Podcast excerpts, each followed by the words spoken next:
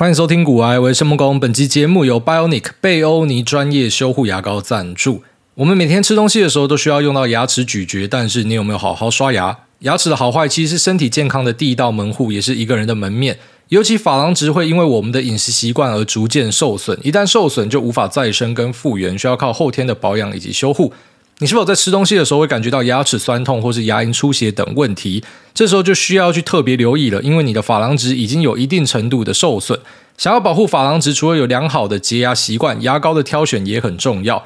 Dr. Wolf 根据仿生学原理研发 Bio HAP 仿天然珐琅质微粒成分，与天然珐琅质的成分相似，配合正确的刷牙习惯，经科学证实可以有效的强化剩余珐琅质，同时可以保护牙齿，预防牙菌斑附着。那我本身牙齿是属于比较废那种，就是我牙医是直接跟我讲说，你这个是比较容易蛀牙的体质，所以像我自己就很认真刷牙、剔牙，那以及使用牙线和漱口水。那贝欧尼这个牙膏，我觉得用起来是很舒服，当然我看不到珐琅质是不是实际上有在生长，不过对于抗敏这方面呢是还蛮有效的。那贝欧尼专业修护牙膏解决你的牙齿敏感问题，共有两款可以做选择：贝欧尼抗敏牙膏、贝欧尼护龈加强牙膏，都内含二十趴的 Bio HAP 仿天然珐琅质微粒，形成牙齿的天然保护层。护龈加强牙膏另外添加乳铁蛋白与玻尿酸，强化牙龈健康，减少牙龈出血。护龈有感再升级，一天只要五块钱，让你轻松把珐琅值刷回来。诸位听众专属优惠，详情可以看我们的资讯栏，这边提供给所有有需要的朋友们。好，那我在蜘蛛网那一集就跟大家提到说，林口的痛点是餐厅，我真的觉得是千真万确。就如果说你现在是想要开餐厅，找不到地点，不知道要开在哪的，就选林口就对了。它的租金便宜，然后消费力很惊人，基本上在林口开不起来，应该是你做的不好吃。我自己观察啦，哦，就是大多数的餐厅都是满的，那只有少部分可能在 Google 评价比较差一点的，或是大家就知道没那么好吃的不会满。但基本上像我自己喜欢吃的东西，都常常是满的，我觉得非常扯。像我家附近有一个日本无菜单料理，那它的中餐好像差不多是两千多块，晚餐可以叫到三千多块，反正就是你点一个价格，然后帮你配菜那一种。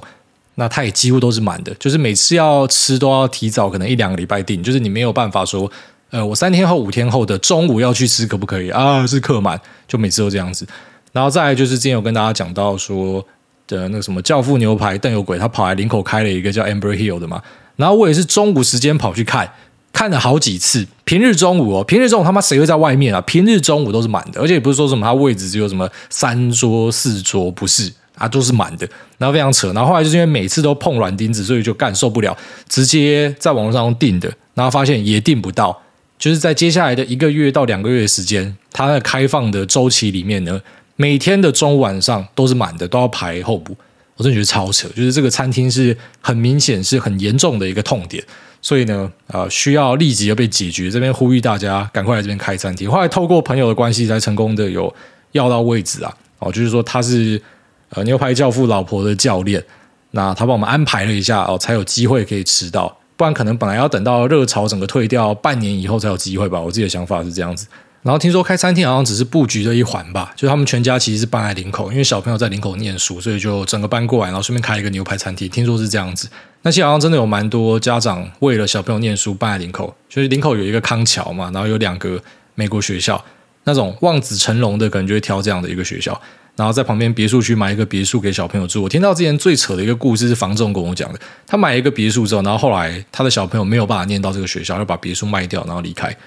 很屌，就是他先买了别墅，然后才发现哦，念不进去。为什么念不进去呢？因为这些学校不是好像你掏钱就有办法进去，像康桥好像是一年三十万还是四十万吧。那美国学校听说是一百万左右。那这两间学校其实都很贵，它、啊、贵不代表你一定念得进去。好，美国学校你需要要外国籍，不一定是要美国籍，你要外国籍。所以很多在地的家长呢，就去生一个国籍出来。然后有些国籍是给我们买的，那用这个方式把自己的小朋友送进去，而且还不一定念得到。那康桥呢，听说要面试。哦，这个我自己的朋友又跟我讲要面试，我觉得面试还蛮屌的，就是说他要来看你这个家长啊，这个 O 不 OK？OK 的话才让你进来，有点类似一个 club 的感觉。那其实我是不太喜欢这种看起来好像是一群，我们都是精英这种味道的东西。啊，我自己本身就是可能公立学校，然后在苗栗长大的啊，所以就不会有太多这样子的一个想法，觉得说，哎，小朋友一定要在那个地方跟大家打成一片，啊，未来会比较有机会什么。虽然我真的是相信环境会很大程度的影响一个人，但是我其实真的没有规划到那边。身边很多朋友都跟我讲说，啊，你要规划小朋友怎么样？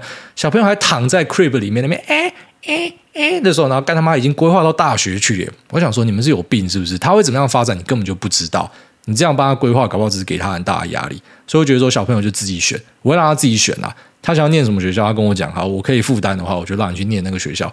就是我不会去帮你指定说你一定要念哪里，念哪里。然后我看身边很多都是把那个小朋友当成模拟市民在玩，那帮他规划。虽然这也是为了你好的一种啦，但是我可能不太喜欢。我觉得要让小朋友自己选。那当然，我自己可能会去做一些低程度的介入。就是他的朋友怎么样，我会看一下。然后，举例说，假设跑去某一间学校，结果他的朋友都假 K 笑脸给，我每天妈躲在厕所里面假 K 都塑胶味之类的废话，当然就是赶快把你牵出来，搬去别的地方。然后，可是除此之外，可能就是他高兴，我觉得是很重要的，就让小朋友过得很高兴，真的是对我来说是最优先的东西。那有蛮多家长，他们还是会选择说，哦，反正我就把你丢在一个好环境里面啊，好环境里面，呃，怎么样发展？随便你啊，可是至少我给你一个环境，其实这也是一个选择啊。只是那个软趴要捏起来，因为最低低消就是可能一年四十万，那贵一点就是百万。听说台北那个欧洲学校也可以到一百二，很屌啊。然后其实身边的朋友都在跟我讲说，哎，去念那个念那个。其实我以前的高中国中同学已经没有什么在联络了，所以导致呢，我现在身边的朋友可能是因为就圈子不太一样了，他们跟我聊的东西对我来说都很冲击，你知道吗？因为我是一个乡下来的，所以我就觉得干你们大家供他笑。反正总之，林口真的蛮适合养小孩啦。那除了公园多、人行道大，然后大家觉得是红利的东西之外，还有学校的选择什么的。那其实我自己觉得，另外两个很重要的红利，虽然这两个红利已经消失了，一个就是人口稀少，然后另外一个是雾气很重。其实这两个我超喜欢的。那像雾气很重这件事情呢，很多人就讲说啊，林口湿气很重，啥小的。我跟你讲，你在大台北地区，你把门窗关起来，除湿机放进去，都一定是六七十趴起跳啦。林口也差不多是这样子。那当然，如果说你的门窗全开，雾气起来的时候，那个湿度可以冲上八十，那当然不意外嘛。我就说，就假设全部关起来的话，其实室内湿气就差不多是六七十啊。你在各个地方都差不多是这样子。那因为我自己本身也在台北市里面住过，所以我知道那个环境就是这样。就整体来说，就是比较湿、比较黏嘛，这就是台湾的天气。那只是像雾气这件事情，现在在林口也开始消失了，这个我还蛮难过的，因为我很喜欢雾气。我们在差小什么房子会生锈啊，还是说什么衣柜会长霉？那个对我来说一点他妈都不重要。我喜欢就是我出去外面，然后有很重的雾气，我这边润肺。然后虽然医师都跟你讲说雾气是浓缩的空气，所以呢，假设空气不好的话，雾气重代表说你吸入很多的有的没有东西，没有在差小，反正去外面就是狂吸一顿。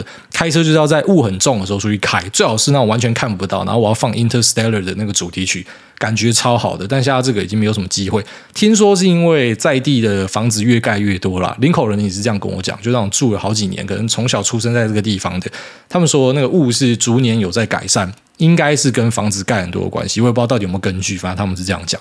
那再来就是人口稀少，这个本来对我来说也是红利。就是我会来林口的最主要一个原因，就是我想要到人比较少的地方，然后山上比较凉。其实我想法是这样，就没想到人越来越多。虽然这个大家应该会跟我持相反意见，就大多数人他买一个房子就觉得说，妈房地产要涨嘛，赶快有更多人进来抬轿，越来越多人搬进来越好。我是相反啊，房地产他妈跌烂也没差啦，反正就是这个地方不要有人最好。就后来发现，呃，预判失误。就是我本来觉得这个地方没有人，所以我来这个地方。就这个地方，妈人口增长超快。你知道以前我们是呃刚来的时候，在路边随便停车都停得到，然后现在停车都要找，所以这个对我来说是一个蛮大的困扰。但除此之外，算是一个很不错的地方啊。那一样，这个重点就是要呼吁大家赶快来救我，赶快来林口开一家店，然后开一些吃的，因为我每个月在 Uber 上面都叫差不多六七万以上吧，妈都在吃一样的东西。然后最近还不小心染上毒瘾，直到前几天才戒断，就整天在那边叫鲜芋仙，一天可以叫个两三次以上，狂吃。他那整个 menu 都被我吃到爆掉，然后一定要加那个什么奶球。但是吃到后来才发现，干这个东西热量超高，我本来真的不知道。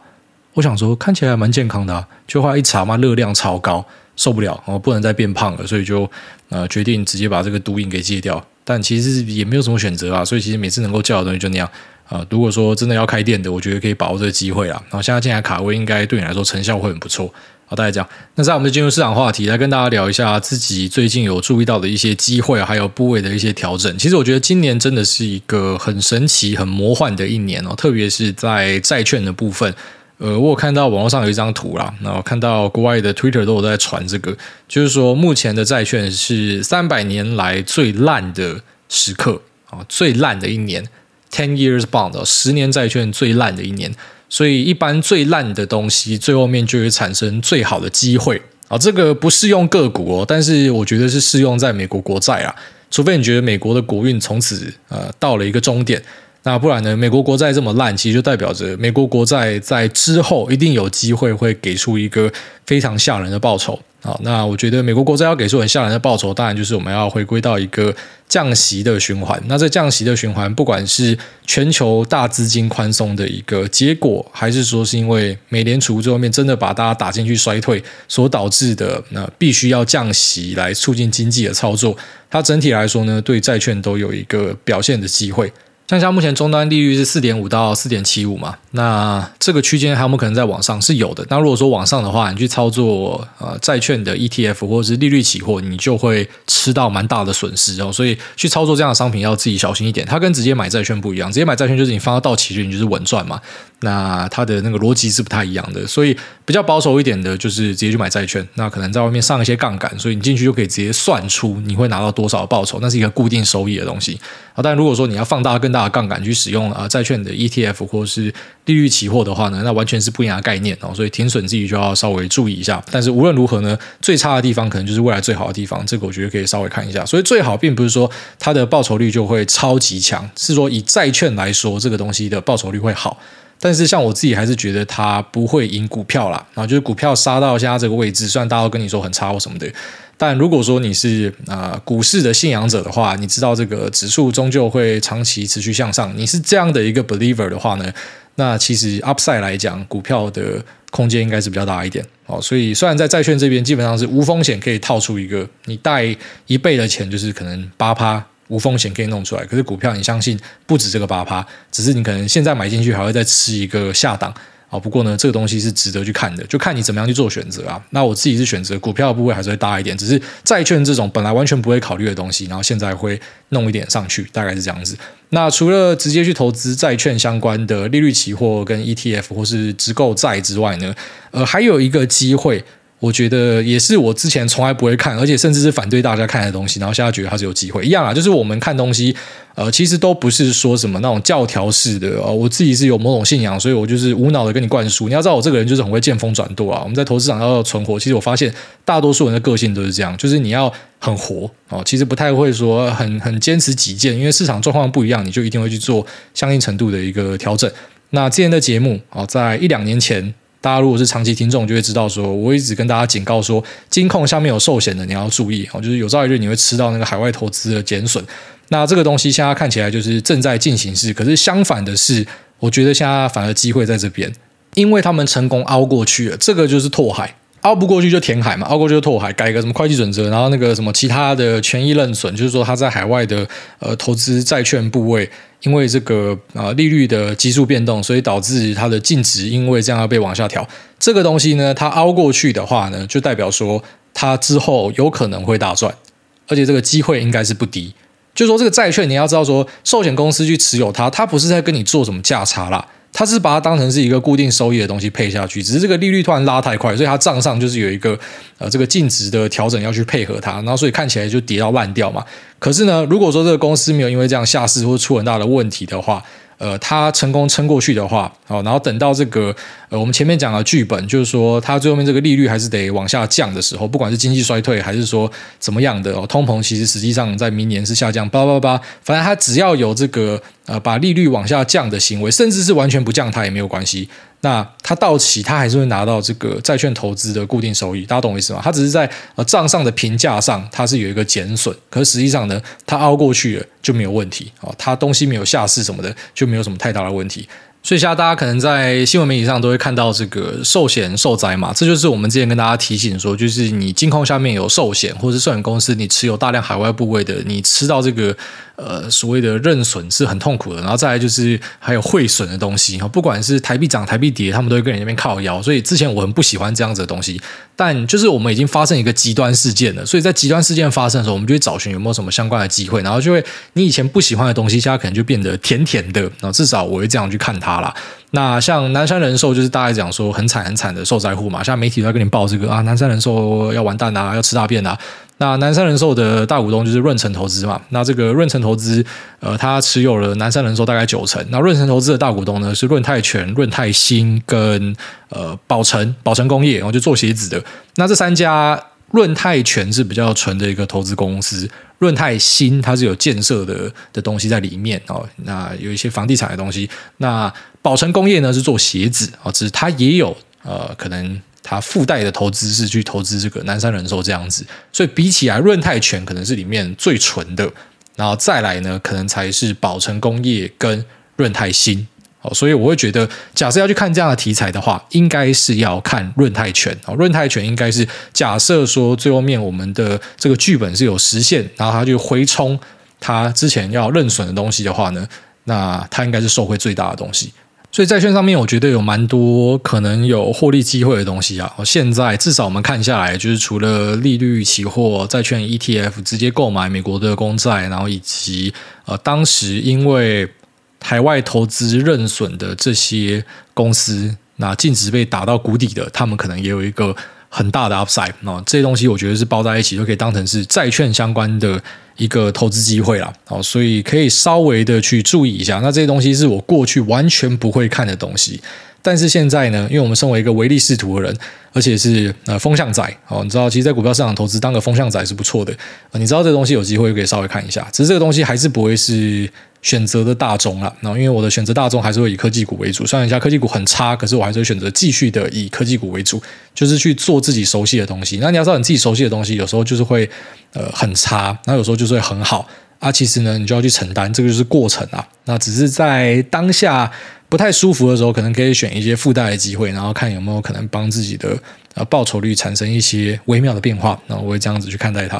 好，那在市场上第二个蛮明显的动向，我就是在美股这边有注意到，YM Futures 的表现是好于 ES 跟 NQ。好，道琼是最强的，只是道琼最强这件事情比较难琢磨的一点在于说，道琼的成分股只有三十只，那这三十只里面又以民生相关的东西占比是比较高一些。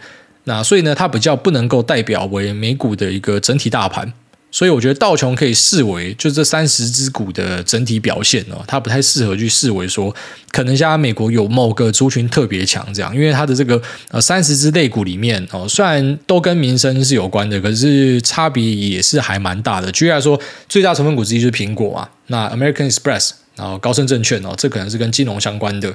那再有波音跟开拓重工这样子的公司，以及 Home Depot 啊，这个家用相关的，还有像麦当劳啊、可口可乐、3M 什么的，默克药厂、联合医药保险，所以它什么东西都有啦。但是我们整体看下来啊，就是我们细部去看的话，其实医药类股在美国是还蛮强的，然后民生类股的表现也很不错，好像是麦当劳啊、可乐啊什么的，他们的状况都还 OK，百事可乐也是。那为什么呢？其实这个你可以把它视为是一个刚需。好，很多人讲说刚性需求嘛，然后那这个刚性需求呢，呃，举例来说，一堆你视为是刚需的东西，在经济很差的时候呢，其实你会发现它根本不是刚需，它是可以被取代的东西。手机呢，你是一个刚需嘛，我们大家都一定要手机嘛，可是手机你一定要每年换吗？不一定。啊，你可能下经济状况不好，你手机就不会一直换它。可是呢，麦当劳你还是要吃，可乐你还是要喝，医药保险你还是要付。好，所以呢，其实在网络上都有很多图表在传说，在过往的滞胀时期。不是讲说那个脑袋有问题那种智障，就是说呃停滞性通胀了哦。那在这样的环境里面呢，其实你可以去看一下道琼相关的东西。那道琼的 performance 呢会好于标普跟 NASDAQ。那只是我觉得这样讲有点笼统，因为道琼的东西呃它是比较。怎么讲？只有三十只股票，它无法当成一个大族群啊，所以我们应该要细部拆解它。那细部拆解呢，就是呃这些真正的刚性需求、民生相关的东西，它的表现会比较好，因为你会牺牲其他的消费，可是你不会牺牲这个消费。那这个消费，就算它是在通膨的状况之下有涨价，可是，一样这个东西是比较容易转嫁给消费者的，因为这个是你就是一定要花钱买的东西，一定要吃、一定要用的东西。好，所以呢，在未来，如果说我们真的有注意到一个经济比较差的状况的话呢，大家可以去挑这些真正民生上刚需的东西。那不是说那种，就是我们现在讲一些刚性需求，会讲说啊，电脑也是啊，手机也是啊，这个都是我们一定要用到的东西。可是这个东西是可以被取代，这个东西是可以延后汰换的啊。可是呃，一些我们日常一定要用的东西，那个是不可以延后汰换的。那这些东西呢，可能就是在市场整体状况不好的时候会产生一些机会啊。所以像道琼这一波比另外两个指数强，我觉得不要把它视为是好像未来就一定会这样子。不过呢，它里面背后带的隐含启示就是说，你可以去注意一下呃，道琼成分股里面为什么他们有些会比较强哦，因为他们可能就是在未来的环境，假设是比较悲观状况之下，它有可能是呃可以去撑住的一些东西。所以这边其实就产生另外一个机会啊，就是假设你之后发现科技股假设，好，当然其实。我那天看了一个张忠谋的访问，我觉得蛮有味道的。大家可以查一下，二零零九张忠谋去评论金融海啸，他说：“呃，快的话可能二零一，那二零一一复苏也只会是一个 L 型，就是很慢的复苏。慢的话可能要拖到二零二零才会复苏。”就 surprise motherfucker，不到一年就创新高了，所以很多东西真的会超乎大家想象。大家在看坏的时候会无限看坏，看好的时候会无限看好。那或者说在坏的环境里面呢，都会觉得好的 upside 很低；在好的环境里面，都觉得这股票未来是绝对不会跌啊。包含连张周某本人也是，我不是说他预测不准，我意思说这个东西真的很难看得很准。好，所以连他都觉得说，啊，L 型呢，未来很惨。现在其实市场也是在喊说，二零二三年的 Q two 呢，它会呈现一个 L 型复苏，它不会是一个 V 转 U 转，它不会是一个往上冲的局面。那我们就来看看到最后是不是这样子啊？好，所以我自己还是会选择以科技股为主，但是假设哦，就是科技股接下来的一两年都没有任何的报酬，然后我注意到美国的一些。啊，这种比较偏传产民生的东西开始持续的创高，然后以及有自己有在盯的啊，可能价值股相关的小型股 ETF、VBR、IJS、AVUV 等等的。啊，AVUV 是偏主动选股啊，但这些东西都可以稍微看，就是它是 small value。那一般 small value 就是说，在大环境很差的时候，他们可能是有机会的公司。那因为我们不太会挑这种小型公司，所以直接用 ETF 去呃复制，就是整体这个区块的表现怎么样，它是一个选择。好，这个我会放进去口袋清单里面，但我现在不会去做任何的买卖。哦，就是说，如果他们最后面开始创新高的话，我才会去注意它。这边也稍微跟大家分享一下我注意到的第二个机会。那再一个自己注意到可能有潜在机会的东西是比较偏空的，然后就是天然气相关的东西。那前面有跟大家聊到说那种呃极端状况产生之后的均值回归压住。啊，其实你会发现这一波的这两个机会，其实我讲的东西也是类似的，就是说债券的状况是百年甚至两三百年最烂的一次，所以它之后假设回归均值就是有一个空间嘛。那这些寿险公司因为它认列了呃债券的减损，那这也是很难得一见的状况。所以虽然我们不知道之后还会再多差，可是这边就是一个可能相对的。呃，目前大家都最不看好的时间点，所以它之后假设可以均值回归的话，那也是有一个不错的机会嘛。然后再来就是像价值股啊，或者说道琼相关的东西，那这里面的东西有些就是我们讲的那种长期被低估的东西存在。呃，这些 value stocks 它跟一般的个股。它在报酬率相关上的表现呢，其实被大家发现已经脱钩很久了。就是说，价值股复辟这个喊了好几年嘛。其实我们节目也是从二零二零年就跟大家分享说啊，过去就一直这样喊，喊到现在都没有发生。那会不会之后真的发生呢？有机会，那它也会是一个类似均值回归的行情。那要去参加这样的东西呢，就是以小型股的价值 ETF，我觉得是很不错的一个选择啊。假设有发生的话，然后以及科技股下跌到烂掉，半导体被当大便，就有点类似说那时候的呃原油跌到负值，原油被当垃圾一样。那最后面这些东西都可能会产生一个均值回归的行情啊。所以呃，其实这个逻辑都是一样。那这个偏空的题材呢，就是天然气，天然气它应该也是很有机会。那天然气相关的公司可能就要稍微的拆解一下，有一些是专门在做 LNG 船的，那这个可能是下去的幅度会最大的，因为现在 LNG 船呢已经开始没有办法卸货了，就它整个已经塞港了。啊，最主要原因是因为欧洲的库存已经补起来了，所以 LNG 船它可能那时候可以拿到很不错的运价，应该都会下去。只是这个东西是在中国股市，它可能是比较难做的。那再就是 LNG 的公司，包含说销售商以及生产商，我觉得可以稍微看一下，因为它现在可以卖很高的价格，是因为欧洲紧急补货。应该说那一点 FOMO 情绪啊，那时候就觉得冬天要到了嘛。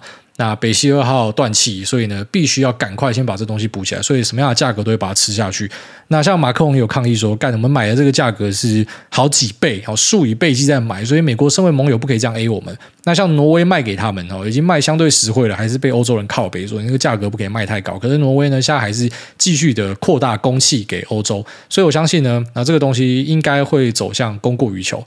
哦，只是我们当然没有办法跟你讲绝对的位置，只是最后面可能就会发现，现在这个地方是一个相对的高档，就你要回头看才知道，可能回头看航运，回头看航空股哦，就是你要等到回头看才知道那是相对的高档。当下都觉得说啊，这个随时会嘎你一波傻小的，但我觉得东西它终究是要回归的。那现在在这 LNG 公司有没有注意到，在财报里面就直接洋洋洒洒的跟你列一堆说他签了一大堆长约，然后我觉得似曾相识，然后我觉得跟那些半导体方剂很像。签一堆长约。那时候跟你讲说，长约绝对不是一个保证啊，长约是说毁就可以毁的，大家亲眼见证嘛。接下来就等着看这个 LNG 的长约，我觉得应该也是会说毁就毁了哦，不是每一个都会持续下去的。当然，有些长约签下去，它就会持续下去，只是呃，有些东西呢，它最后面可能就是得走向毁约，因为我们有注意到说，像呃德州这边的天然气有跌到负值。就是说，那个储存空间是不够的啦。有时候也不是说什么啊，我真的想要跟你毁约，因为我们没有需求什么，就我就放不下啦，要不然怎么办？好，所以呢，我相信这个长约桌面也会产生一些有趣的变化。那比较近的一个看点呢，是我自己会去注意，十一月三号，Chenier Energy 会开一个财报。那 Chenier Energy 它的 ticker 是直接放 LNG，直接告诉你说这家公司就做 LNG 的。那它是现在外销欧洲赚最大的公司之一。所以，我们直接看一下市场对于这一份财报怎么样去消化它。没有意外的话，这个财报一定是很好。应该可以直接跟大家打包票，这个财报会很好。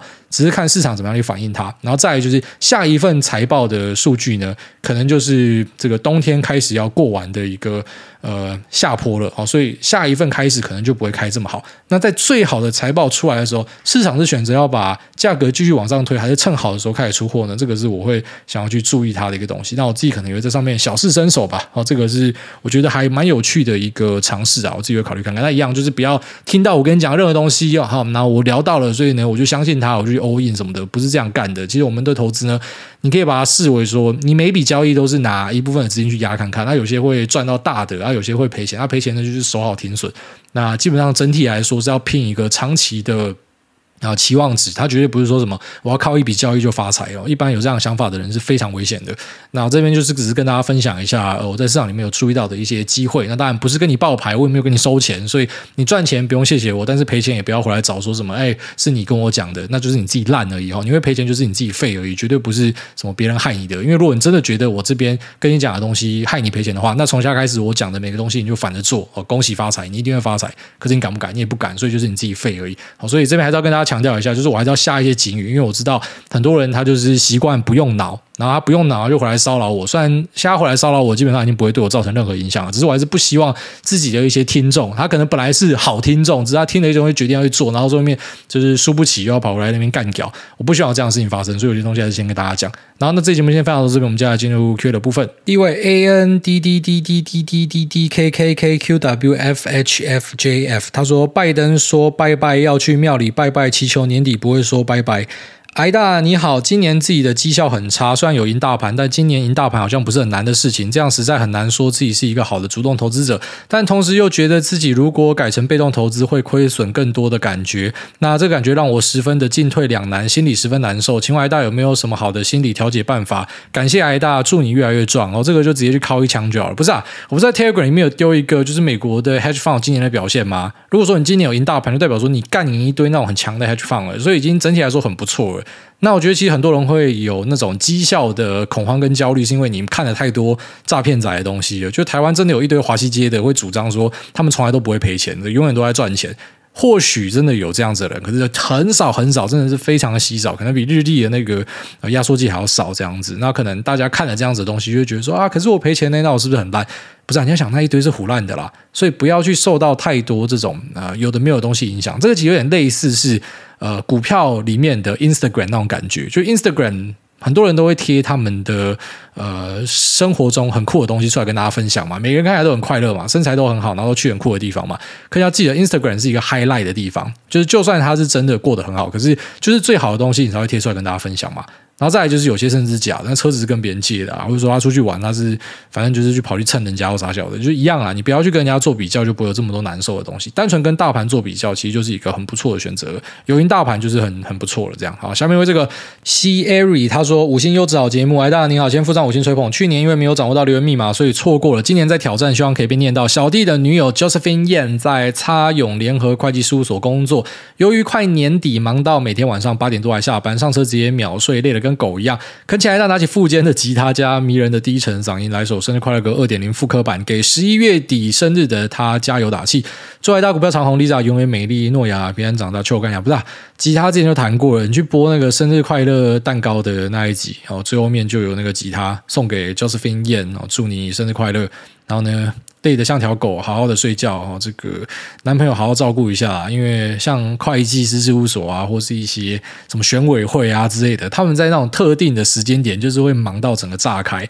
呃，那个就是那份工作最砍的时候啦。好，所以多一点陪伴，多一点鼓励，这样子。那其实不能多说什么，这个工作就是 遇到那种时间点，就是得把它扛下去。这样，那祝你生日快乐啊！下面这个想要的 ID 被取走了，他说五星推推，想问大家都是美股收盘后才去睡觉，到隔天中午的吗？如果开盘挂好或者在打单的时候，突然被叫去做事，会不会点位跑掉了，很不爽？因为家人不知道我在玩美股，每天被碎念太晚睡，或是突然被叫去做事，或是我在补眠的时候，是他们起床的时候会被各种声音吵醒，都觉得很火大，但真的不想给他们知道，知道了又会开始。念股票很危险之类的，那经常戴耳塞也不好。当初来大有这样被家人念过吗？作息时间跟家人不同，该怎么解？谢谢来大哦，当然有啊。这个问题应该是所有在做全职，然后有在做晚上，不管是夜盘还是呃美股期货、海期，都会遇到类似的状况。其实就是把自己关在房间里面去弄了，然后希望家人可以完全不屌你。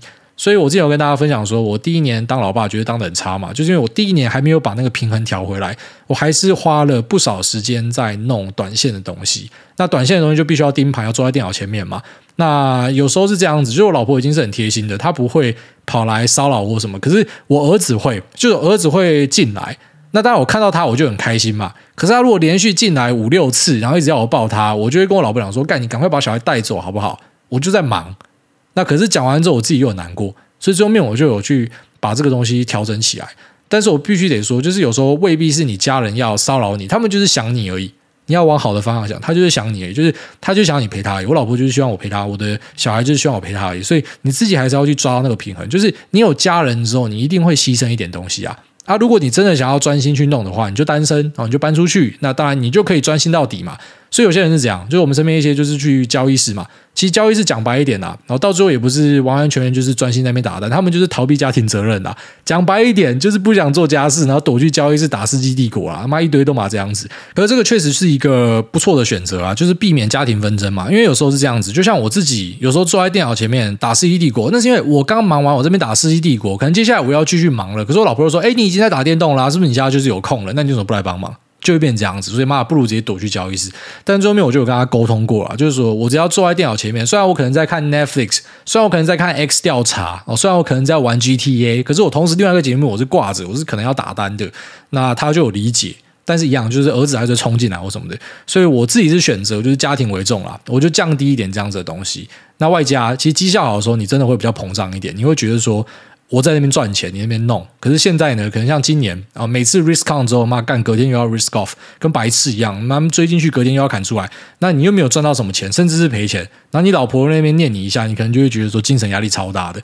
那这个真的是要自己好好调节。我觉得啊，最好的方法就是你要去断开这一切。你真的觉得很烦的话，直接搬出去，然后这个就解决所有的问题。但是有家庭之后呢，就是要试着去妥协。那我觉得妥协也是一个很不错的东西啊。像我现在新的生活形态，我自己觉得还蛮满意的。好，下面这个罗杰老叔他说：“平安喜乐，哎大你好，不知道留言会不会被念到？想请教你，为什么你都知道这么多东西？你说的东西我大概只听得懂十趴。想请你告诉我，是不是有一些都是唬烂的？你老实说没关系，即便是唬烂的，我们也听得很开心。做来大全家平安喜乐，呃，时间花在哪，成就就在哪啦。哦，所以以我来说呢，就是说股票相关的东西，基本上你不太可能问倒我，我几乎都知道。好，除了像上一集有一个人问那个什么双向借券的，我当然知道借券是什么，可是因为这个东西我根本不会想去做它。那个借券你借出去利率了不起就一趴。一些比较热门的可能两趴年利哦，它不是标记那种什么三点五趴五趴，所以我不太会去做它。我就坦白跟你讲，我不会的东西我就跟你讲不会，因为我不太熟悉。哦，可其他东西呢，基本上你要问倒我是非常困难的。那这并不是说什么真的很厉害、傻小的，应该这样说啦。我相信我身边的朋友。呃，跟我一起弄的啊，他们大概也是像我这样子，就基本上你要问倒他们非常困难，因为这个就是基础的本质学能，在我们看来是这样子。只是他们可不可以像我这样表达，未必，因为我是毕竟节目两百多集的淬炼哦，我现在变得超熟悉，我可以回答超快的，所以我觉得那个就是一样的道理，就是你时间跟精力投资在哪里。你的成就就会在那里。这样，那我们呃在身边一大堆人都是投资在市场里面，不管是股债汇市或什么，所以你问我们这个问题，你基本上是问不倒的，就一定有办法回答你。只是要讲得好呢，那可能又需要，就像说叫我们也录个一两百集节目，我相信那些朋友也可以做到。好最后没有觉得就是一点点天赋，然后外加一大堆的时间投入，还有努力啦，然后应该就可以做到差不多的事情。然后大家试看看，应该都可以感受到我要讲的东西是什么，就你一定会越来越猛啦。哦，这个是肯定的。那至于唬烂是不太可能啊，因为我们节目现在每集都会被冲到第一嘛。那在这个单集的点阅呢是四十万以上，不重复下载。好，所以不重复下载就是用最严格标准去看它。那像这样的一个。观众量体呢，基本上你犯错是一定会有一些人，他是反正就是我们讲黑粉才是真正粉嘛。他每集听他就知道找机会吐槽你，那他一定会找到机会就额外的写一个 blog 或是录一个 podcast 或是开一个 YouTube 说妈那个股癌在乱讲。至今发生过好几次，可是每次发生都是抓我语病，然后这比较可惜啊。因为认真讲，你要抓语病哦，那抓不完哦。任何人都可以抓语病，我可以随便在你讲的一段话里面抓语病。好，你说这个呃，股而优则期，期而优则权嘛，我讲过这样的东西。就你股票作为邋里邋遢的，你就不要跑去做期货，你死掉机会会很高。而这个谁跟你讲说期货比较差？期货它明明就是我保证金放满，对吧？不是你讲的东西，我他妈都嘛都知道。我只是当然我要跟大家沟通，我要去用一个。大家都听得懂的方式跟你讲哦，当然你如果说保证金都放满都不会有问题吧？可是问题就是他妈实物上多少人保证金有放满，你懂吗？就是有些人会抓我一些这种小东西然后来电我这样，可是大的错误应该是不会犯。那为什么不会犯呢？并不是说什么真他妈绝顶聪明还是啥小。很单纯啊，就是因为我够诚实，然后这个我很自豪，我够诚实。那我赔钱我就跟你讲，我不会的东西我就说我不会，我不会那么硬凹。我会的东西啊，我屌的东西我就出来吹捧一下自己。落赛我也跟你承认，呃，我那个前面很膨胀，就今年落赛，我全部都坦白啦，所以我没有隐藏任何东西啊，我也没有去做任何的置入。好，反正广告就是摆在最前面，就直接跟你讲广告。那因为这样子，所以也不叫不容易受伤了。好，这个是算跟大家分享一个心得，就是其实诚实是这个时代的一个美德。那你做这件事情，你一定会有所回馈。不要去做一堆那他妈演戏的东西啊！好，大概这样子。下面这个。妈的爽啊刺啊！他说事情到了一发不可收拾的地步，那就只好两发了。然后下面这个签到，他说：“癌哥您好，请问当年学测考最好的是哪科呢？癌哥有抽烟吗？祝癌哥一家平安健康快乐。然后最好是英文啊，英文有考到满级分。那抽烟呢？之前有，那只是想要戒烟的。呃，高中的时候，因为我的前女友劈腿，然后我就开始学会了抽烟。就那时候就很蠢嘛，就觉得说，呃，抽烟呢，我们就是要去排解情绪。”其实这是一个很不健康的想法哦！你真的要抽烟，怎样就抽爽，我爽抽我就抽，我觉得这才是健康的想法。就是你不要说什么你抽烟或者你做任何事情，是因为我为了要去解决另外一个事情，这很蠢啊！这是我给大家一个建议啊！就除非你真的觉得在抽烟之中获得很大的快乐，你才会抽烟，不然就不要抽烟。不要因为说，哎，我心情不好，他妈跑去抽烟。我当时就是这样子，然后后来烟瘾就越来越大，呃。到那个全盛时期的时候，一天大概要抽掉两包红麻阿伯啊，就像一点零以上的，不然就黑七星，所以是抽超大的。然后再来就是走楼梯走到二楼就会没有办法呼吸，就喘不过来这样。那就想说肺应该要坏掉，然后有朝一日就突然戒烟了。那我真的是到现在都还不知道为什么会突然就戒烟，就突然就不想抽烟了。那时候也上网 Google，那 Google 任何的症状，人家都会告诉你是癌症嘛，这妈最可怕的地方。哦，那个突然想要戒烟的，就是因为你身体已经开始释出讯号，那个癌细胞已经开始长了，所以呢你就叭叭叭，然后后来跑去检查，还好没有事情。我觉得老天给我一个机会吧，我就从此之后就没有再抽烟了，大概是这样子。下面这个呃 Shine In 他说，我老公说梦工也是他老公。艾大你好，五星吹，这第三次留言一直掌握不到留言密码。想起艾大开示，老公家里有家业，但他一点都不想要继承。婆婆一直情绪勒索着他，连带着也影响了我。有没有什么好方法可以说服老人能够自己想开一点？你的孩子也是个独立个体啊！这个跟大家分享一个很重要的观念啊！老人家哦就是要乖乖进棺材。我坦白讲，老人家就要乖乖进棺材。我讲这个可能大家觉得不可思议，但是马斯克讲就不会觉得不可思议。马斯克直接跟你讲，人过了一个年纪之后呢，你是没有办法接受观念的改变的。所以，就是因为我们会生老病死，好，那这才是社会可以持续进步的一个动力。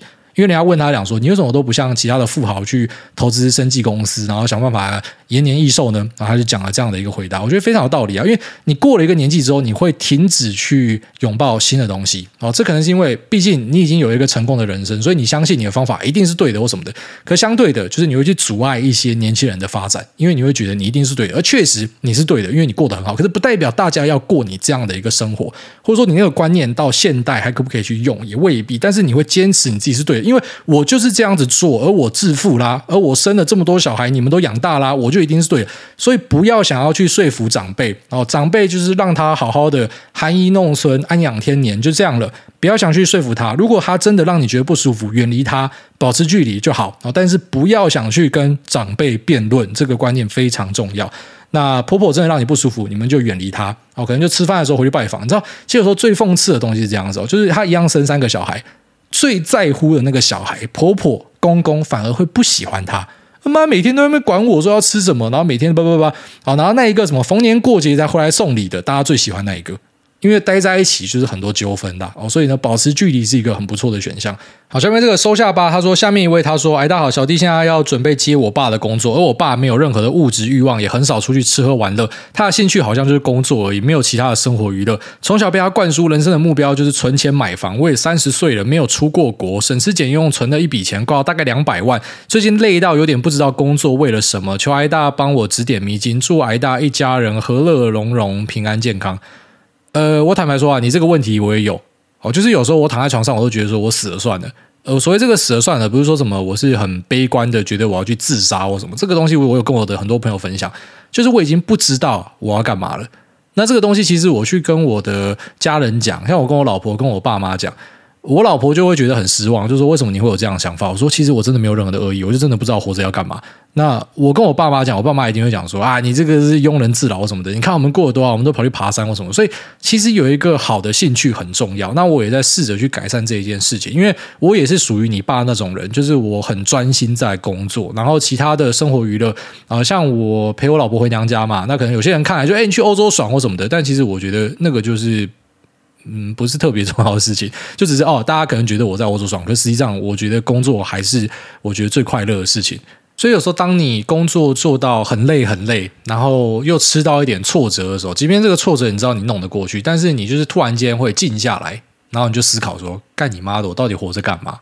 就是我真的不知道我自己活着要干嘛，会有这样的一个想法产生啊。那我自己思考过后，我觉得产生一个兴趣是非常重要的哦，因为我可能就从我爸妈的经验里面看到，呃，他们两个感情非常好，会一起出国，会一起去喝酒、爬山什么的。那这个看起来就是他们生活的一个重要的动力嘛。那身边的一些朋友可能呃，他们喜欢跑趴，喜欢干嘛，那个是他们生活的动力嘛。而、啊、我们这种人就是比较可惜，我们没有什么生活的动力，可能就是打电动会让你感受到很快乐，然后看到自己的儿子会让你快乐。可是除此之外，已经没有什么事情真的让你感受到很快乐，然后很期待，就是每天起来可以看到某个东西，然后非常的开心。其实就是偶尔会出现一下，然后当这种东西出现的时候，就像是那个一个蜡烛的火，你会希望它不要灭掉，可是最后面它都会灭掉。哦，这个是我一个很大的困扰啊。就举例来说，呃，有了小孩之后，我感受到很大的快乐，可是快乐也在缩减中。当然不是说这个孩子不好，孩子非常好，还是很喜欢，只是就是你就没有像之前那么快乐嘛。那狗一开始有狗也是非常的快乐，然后后来这个快乐也不见了，然后然后打电动也是。呃，疯狂打电动的时候非常快乐，可是当这个游戏玩完之后，就发现这个快乐感就越来越少了。然后再来就是新的游戏带来的快乐感就没有上一个游戏这么来的大，所以最后面发现说，所有的东西已经都很难带给你那一种呃快乐的刺激。我有这样的一个困扰，但是我现在有开始去试着去改善它。我觉得就是呃睡眠要先充足啊，睡眠充足会让你更乐观。然后再来就是运动，呃，特别是有氧。呃，一般我们都是在做重训嘛，但是我发现其实有氧有一个神奇的魔力，就是你做完之后，你会觉得呃当下心情非常好，那跟那个脑内激素一些分分泌是有关系的啊、所以做有氧运动，然后去培养一个呃长线的兴趣，然后最好是找像我爸妈那样，就是有一群狐群狗友，他妈整天一起喝酒之类的，未必要喝酒，可是你有一群朋友可以重复的去做某一件事情，那这件事情是让大家都很快乐的，这个可能是很重要的一个课题啊。那我必须得说，像这种问题我就没有办法回答你。我也只能够跟你讲我的揣测，因为我有一样的烦恼。大概这样。好，下面这个我是菜鸡，但不是韭菜。他说：“郭海明灯是你。”嗨，大！去年我在吃笋这集有被念到留言分享，二零二一先经历负二十趴，再借由稳住心态达到绩效四十趴。殊不知，经过了整整一年，我现在是负三十五趴，而且一路崩，一路加码，再一路崩，直到我早泄没钱，眼睁睁看着它负三十五趴。但也好在我没有杠杆，所以就是负三十五趴。其实中间听到挨大美股纯多账户的绩效也是负三十趴，我真的感到很安慰。挂号，抱歉，挨大，我不是见不得你好。QQ，那觉得自己应该没有做错太多，期许自己继续努力，在中周年庆挑选优质的标的，让自己明年回正。也祝福癌大与家人身体健康，持续给大家打鸡血。好，谢谢你的分享。那对啊，这个就是我们节目存在的价值之一啊，就让你知道你不孤单啊。那我们也会继续跟大家分享，不只是自己呃可能做的怎么样，身边朋友做的怎么样，大家状况怎么样，让大家理解一下。因为有些人他可能也没有这种在投资里面的朋友，所以就算他觉得他找到了一个很棒的方法，可是他没有办法坚持下去，因为没有人可以去疏解聊天呐。那其实像这样的东西还蛮常见的，像我们身边一些小群，呃，基本上现在已经没有什么人在讲话了，未必是都毕业了，可是可能就是呃，大家选择不要做。你有注意到吗？那个中实户跟大户的数量都是雪崩式的下降，就很多人就选择呃心灰意冷，然后先不要做。那不做就不会赔钱嘛之类的啊。但是呃，如果说你的身边朋友是这样子，然后很多都消失的话，它确实会对你自己的心情也造成很大的影响。那我觉得我们就是会在这边继续跟大家分享，然后直到这个呃节目可能有朝一日不知道，就是自己不想做之类的吧。但目前是会继续下去啊。那也祝大家都顺利啊。下面这个 CT 传说对他说，台湾的电动车产业趋势。哎大家好，感谢优质的好节目伴我度过大空头时期。两个问题要请教，我知道癌大一直对电动车产业是偏多的看法，想听癌大分析一下红海的电动车未来有发展性吗？台湾电动车市场有竞争力吗？然后另外一个问题想问一下诸位，关于每年度的报酬率是怎么样计算的？是每年一月一号的时候记录资产的净值？然后到年底再去计算整体资产净值的报酬率吗？我印象中艾大说过，资产的计算不能够只计算持股，还要加上现金整体部位。那么每个月进来的现金流也会一并计算，对吗？例如工资。可是如果这样下来，我今年的资产还是大增加。挂号明明股票部位赔了大概是十趴。那以上的问题，想要知道癌大怎么样在做计算的？感谢癌大辛苦的念完这一长串，好人有好报。那祝你一家平安，财源广进，二宝早日降临。挂号公主会更好，谢谢。好，首先第一个问题，红海的电动车未来有发展性吗？然后台湾的市场有竞争力吗？哦，这个台湾的电动车市场啊，特别是台湾的这些 IDM 厂，你要知道它全部都是 Tier Two 以后的。什么是 Tier Two 呢？就是一线的电动车相关的 IDM，啊可能就是安森美、英飞凌、恩智浦、瑞萨，然后这样的东西。那呃，以我自己来说呢，我觉得最有机会的是可能像是安森美跟 STM，然后这两个也是我自己有压的东西。